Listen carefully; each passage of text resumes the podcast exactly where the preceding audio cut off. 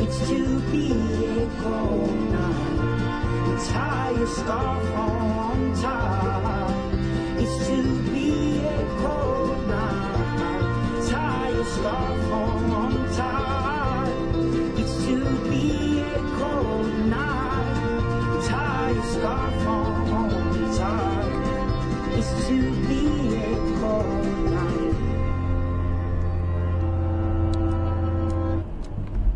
えーお前の母ちゃん宮川勝です。えーイベント終わりまして、帰り道。聴いていた曲はパッセンジャー。好きなんですけどね、あのー暗いジャック・ジョンソンって言われてて、夜のジャック・ジョンソンって言われてんのかな？確か。うん。まあ、サーフミュージックっていう感じよりはね、ちょっと、あのーフォークソングっていう感じなんですけど、結構好きでね、えー聞いてましたけれど、あのーえー日本放送の皆さん、私が荻野かりんですっていう、略してわたおぎっていうイベントの、えーゲストに呼ばれて出てまいりまして、2回目のゲストは、あの、ヨッピーこと、えー吉田久典さん、日本放送のアナウンサーの、えーゲストだったらしいんですね。で、前回は、おめえコミュ障だろっていうことを、吉田さんに言われたらしいんですけれど、そういう感じではなかったですけれど、なんだかまあ、あの、突っ込み倒す、あのー、1時間になってしまいましたね。イベントそのものは、えー、そんなに長くはなかったんですけど、ほとんど僕出てたっていうですね、そんな感じでしたね。まあ、な、なんですかね、こう、自分がゲストとして招かれているのに、えー、自分がこう尺気にしたりとか、あのー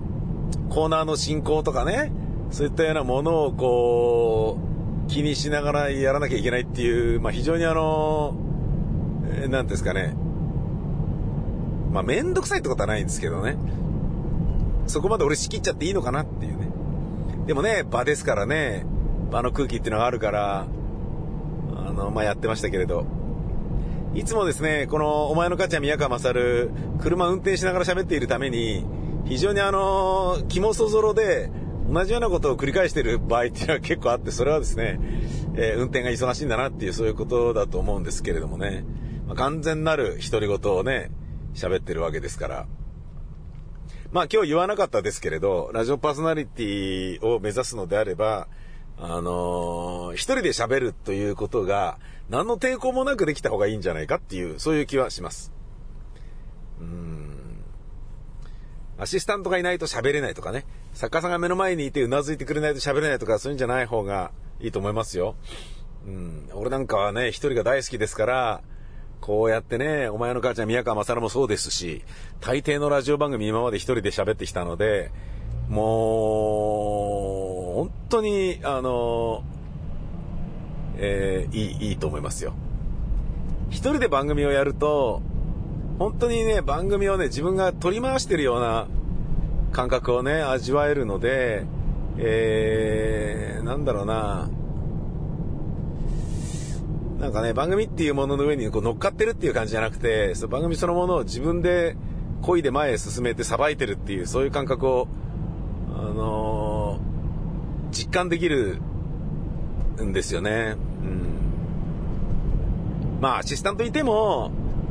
それをね、ちゃんとそういう風に感じられる人ってのはいるのかもしれないんだけど、なかなか、自分の思った通りのことは絶対当たり前だけどね、言ってくれないわけですから、計算通りのことができないっていうことで言うと、不確定要素が非常にね、多くなるのが、ツーマンの喋りだと思うんですけど、一人だとね、あの、喋りたいことをどういう風にまとめて、どういう風に落としどころをつけて、えー、どのぐらいの尺で、演出で、えー、結ぶみたいなことまで全部自分で計算できるから、ありがたいです。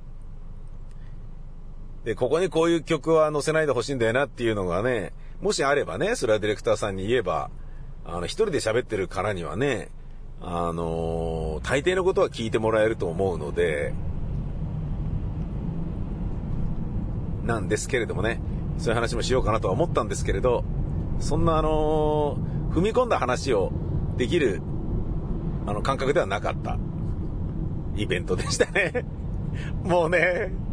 もう何なんだよお前っていう、そういう女の子でしたね。まあ可愛かったですけどね。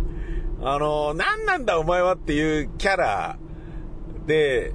えー、行くと面白いんじゃないですか？そういう人でも結構いるか。いるなでもね、なんかあの、博報堂が、えー、売り出しているアイドルっていうことらしいので、ねどっかでね、なんか、いろいろあるかもわかんないですけどね。ともあれ、えー、結構ピーピー騒いで、あのー、なんだか俺今日ゲストっていうよりただ突っ込みまくってただけだなみたいな感じになりましたけれど、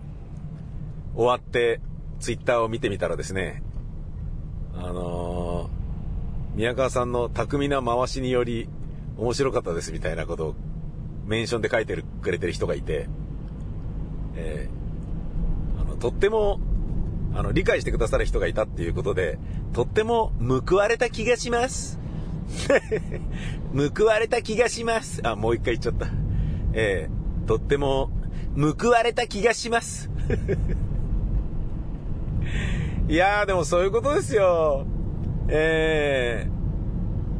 何のためにこれやってんだろうなみたいに思うような仕事もあるけど、なんてことない、あのー、関係者、もしくは、えー、お客さんとかのね、えー、ちょっとした一言が、もう、すべて苦労をね、どうでもよかったことに、あのさせてもらえたりしますからね。いや、なんとかかんとかでよかったですよって言われたら、ああ、やっててよかった。苦労が報われたとかね、どっかでね、励みになる何かっていうのを自分は見つけていかないといけないんですけれど、あのー、まあ、今日はね、ラジオと違ってイベントなんでお客さんいるからね、お客さん笑ってくださったりしますから、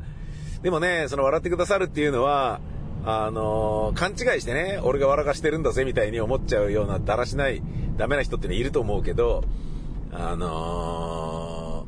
ー、ね、せっかく来てるんだから楽しもうっていう風に思ってお客さんが、あの、笑うぞっていうつもりで来てくださってたりするところがあるわけですから、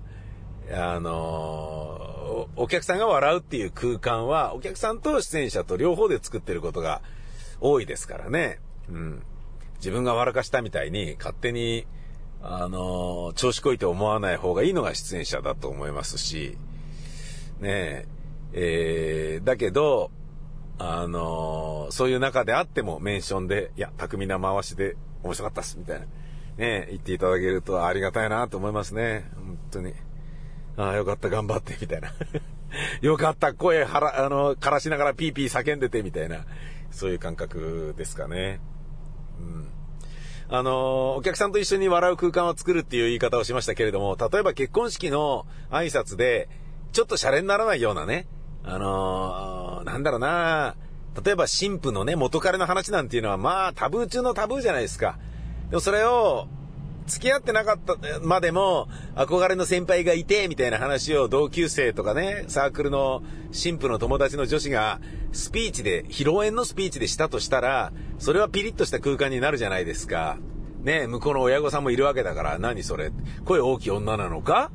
お前が結婚する女は、みたいな、そういう目でね、まだ印象もさしてない状態で、えー、結婚式で友達が出してくれる情報っていうのは、そこで初めて、外面というものを理解するきっかけにもなるわけだから、あのー、落ち着いてね、弾ける精神状態にあるかどうかって言ったら微妙なレベルだとまだ思うんだけど、そこでそういうことを言っちゃうっていうのはかなりピリピリするはずなんだけど、だけど、出席してる人がこの結婚式は彼らのために祝って差し上げよう、いい結婚式だったねっていう風にして差し上げようって思うから、あの、ちょっと言い過ぎだよっていうこともゲラゲラ笑って、面白空間にして差し上げるっていうことを演出して、笑って差し上げるっていうことを、結婚式、披露宴の出席者とかはしますよね。笑うっていうことは、それが面白いんじゃなくて、この結婚式を素敵な結婚式に一緒にしよう、してあげたいっていう優しさの部分ですからね。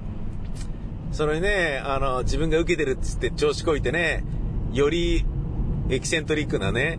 あの、実は俺、神父の処女を奪ったのは俺なんだよねみたいなことを喋っちゃうようなね、バカ列席者みたいな、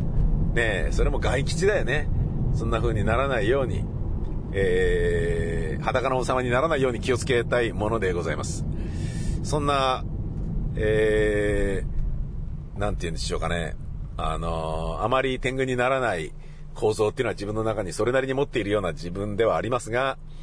メンションで、宮川さんの巧みな回しによりと言って 書いてもらえたことがですね、もう、よっぽど嬉しかったんでしょうね、僕ね。え、だからこうしていっぱい喋ってるという感じに今なっております。はい。お相手は私、宮川勝でした。ほんじゃまたです。さいなら。母音の君ではア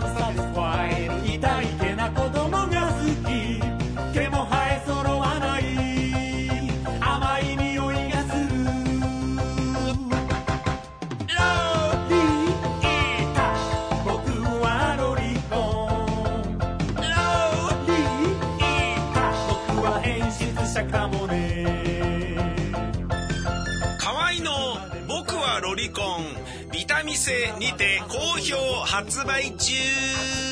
ビタミセの URL は v-mise.com v-mise.com です。